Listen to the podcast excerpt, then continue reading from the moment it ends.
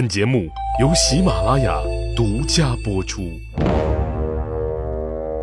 英雄成败任评说，流传千古不辍。曹刘诸葛故事多，无演义不三国。书接前文，上次说到，曹操亲率十五万大军，兵分三路杀奔白马，迎战颜良。奈何出师不利，一战颜良连斩二将，那么大能耐的徐晃，也只打了不到二十回合就败下阵来。曹操可犯难了，心想：就这么一个颜良，如此生猛，竟无一人能敌，这仗还怎么打呀？丞相，我举荐一人，可斩颜良。曹操回头一看，是程昱。程先生，你说的是关羽吧？正是。哎呀，其实我早就想到云长了，但不行啊，我不能给他立功的机会呀，不能让他走啊。程昱微微一笑，呵 呵丞相，我想那刘备如果活着，必去投奔袁绍。今若使云长破了颜良，袁绍必然要怪罪到刘备身上。如果他就此杀了刘备，那关羽还能去哪儿呢？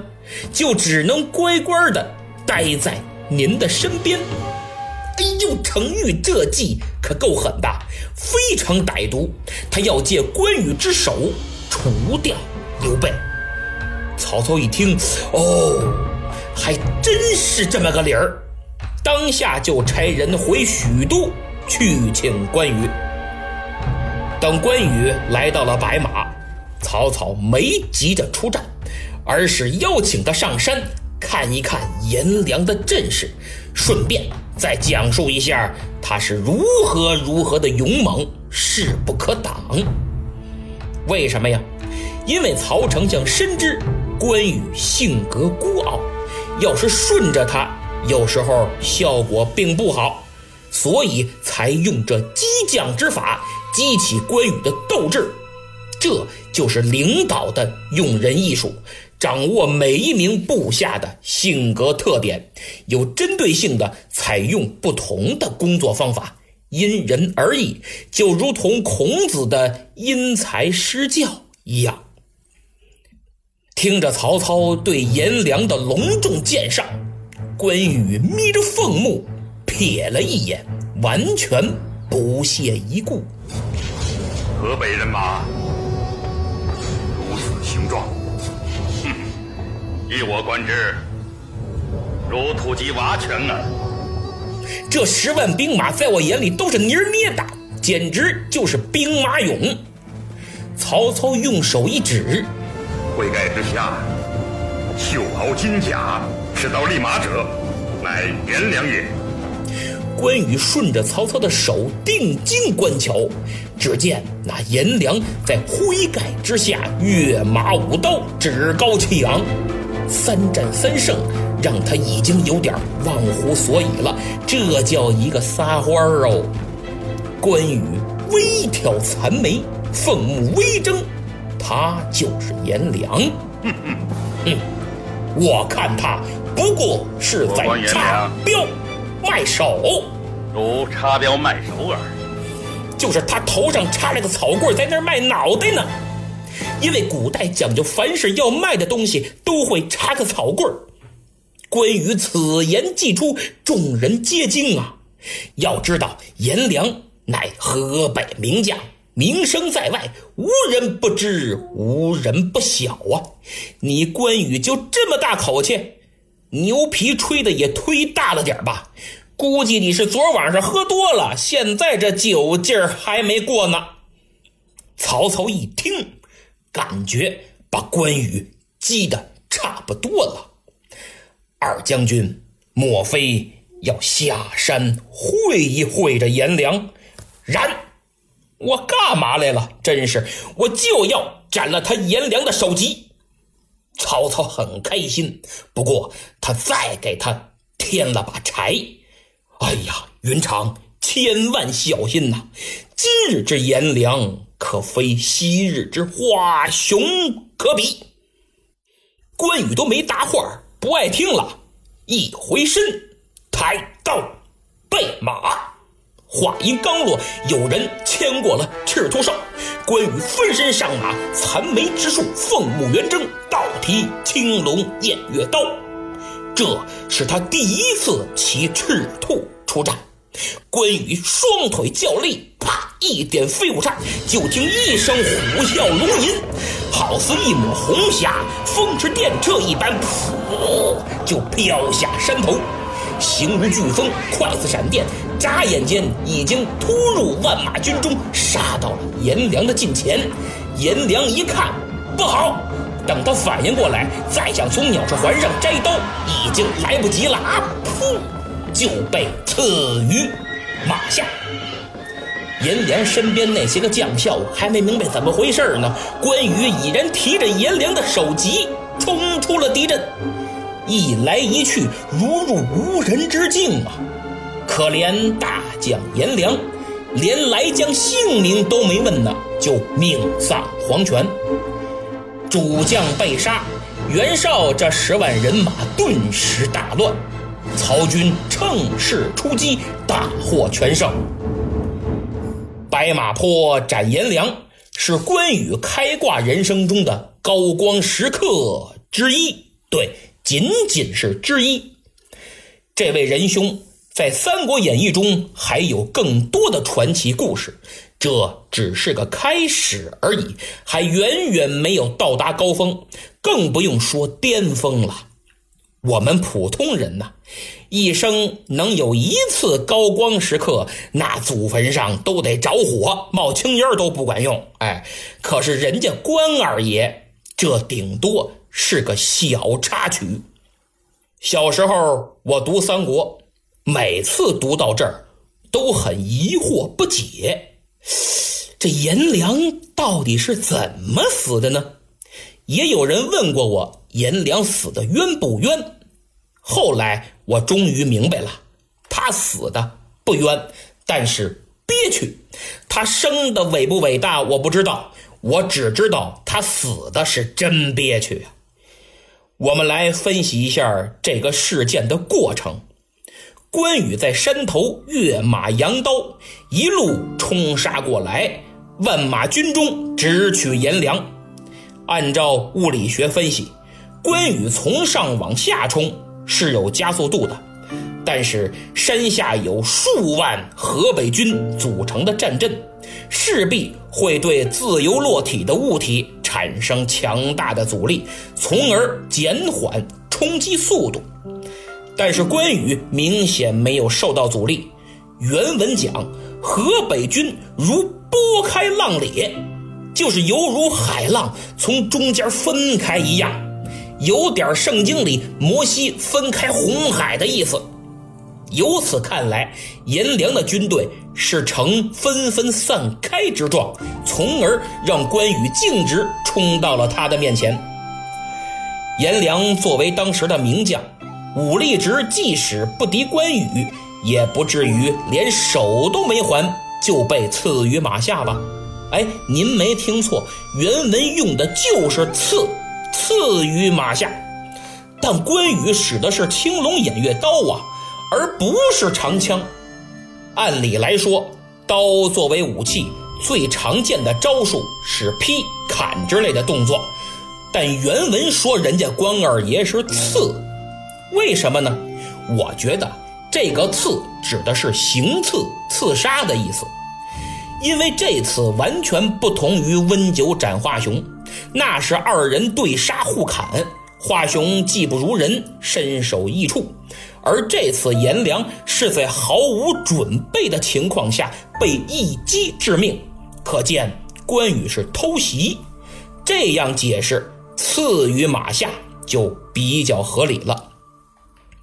偷袭这种不讲武德的阴招，连混元形意太极门马大师都躲不过，何况颜良这个武夫呢？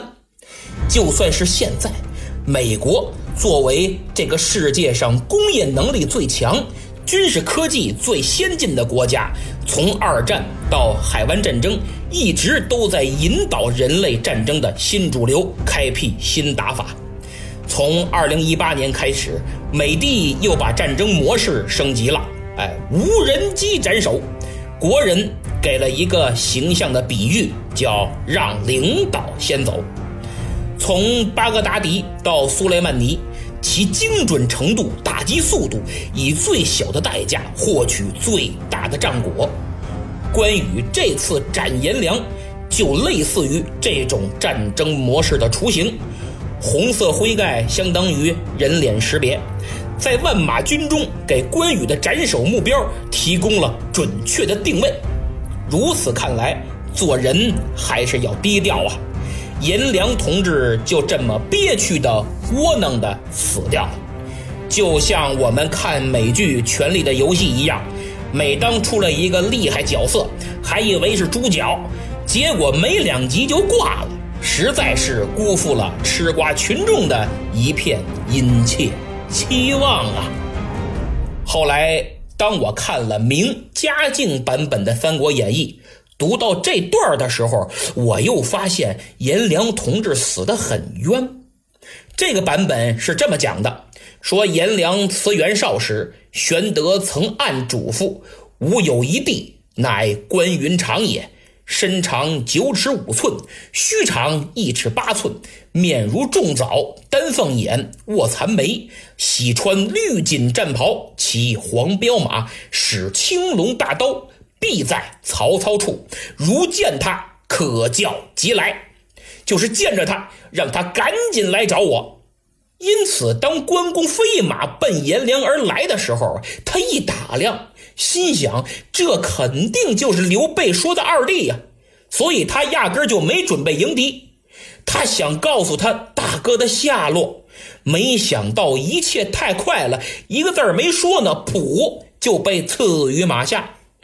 完了之后呢，还配了首歪诗，说：“千万雄兵莫敢挡，单刀匹马刺颜良。只因玄德临行语，致使英雄束手亡。”关羽死了之后啊，还有一段玉泉山险胜的故事。当时禅师对他说了这么一句话，说：“向日白马隘口。”颜良并不待与公相斗，忽然刺之。此人于九泉之下，安得而不恨乎？那么现在，我们就本着去除封建迷信糟粕的精神来对照一下啊！颜良同志本来满心期待着红脸汉前来归降，卸甲倒戈。就差热泪盈眶的伸出双手，深情的呼唤一声：“同志啊，可等到你了！”可没想到，同志大喝一声，手起刀落，自己稀里糊涂的就见了阎王。估计场景应该是这样的：颜良捂住流血不止的伤口，痛苦的由马上跌落，瞪得溜圆的眼睛。不敢相信的看着关羽，啊哈哈！你，我没想到会是你。那么，按照当时的速度，颜良是没时间谴责关羽不讲武德、偷袭我这个老同志的，也没留下耗子尾之之类的遗言。如此看来，冬雷阵阵，夏雨雪都不足以为颜良诉冤呐。这就是明嘉靖的版本。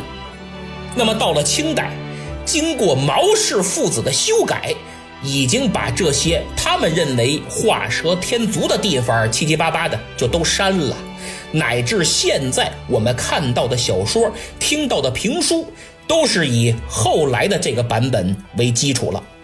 不过呢，话又说回来，就算拿嘉靖的版本来说，颜良临行前，刘备嘱咐的这些话，动机究竟是什么？其实根本就不重要，重要的是斩颜良属于剧情需要啊。就像电影《让子弹飞》里有一句著名的台词：“我要九种办法弄死他，九种。”所以，如果剧情需要你死的话，罗老师有一百种方式送你上路。那么，颜良，你就放心的去吧，你的黄泉路上不会寂寞。前面有华雄，后面还会有若干武将追随你的脚步。在九泉之下，你们足可以再开一场比武大会了。你的出场，只是为给关羽获得武圣封号之路铺了一个台阶而已。咱们节目篇幅有限，这个话题就讨论到这儿。有兴趣的同学可以就此写一篇论文，仔细探究一下。题目嘛，就叫《论名将颜良的死掉》。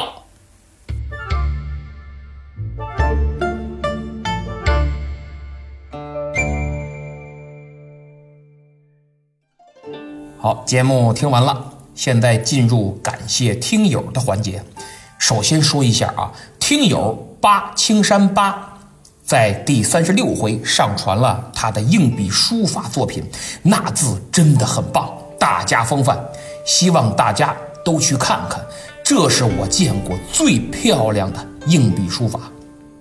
那么上期节目抢到沙发的是智道加油，哎，老朋友，第二名也是老朋友，叫恩佑下滑盖儿。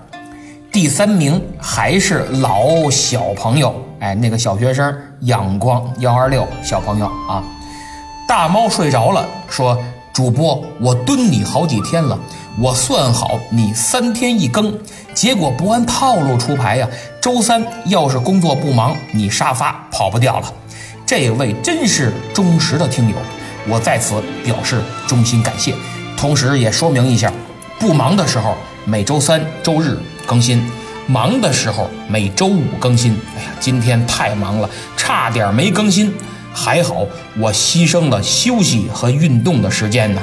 工作到晚上九点，赶紧更新。哎，真是太敬业了，也说明我对节目和广大听友啊深深的爱。更何况，我觉得春节快到了，诸位一年来对我如此抬爱。在新春佳节到来之际，也值得我加班加点的为大家更新节目。虽然现在有点晚了，还请大家不要见怪。那么最后，给打算购买喜马拉雅会员的朋友推荐一个西马精品带屏幕的音箱——小雅 AI 智能图书馆。不仅音质好，还送一年会员，安卓系统语音操控，拿起书一扫就能听，解放双眼，还集成了酷狗、酷我等音乐工厂和爱奇艺，听音乐、看视频，更有高清摄像头可以视频通话。这不仅是智能音箱，更是西马官方的平板电脑啊！有兴趣请点击购物车图标，也可从主播主页进行查看。好，这期就到这儿，咱们下次再见。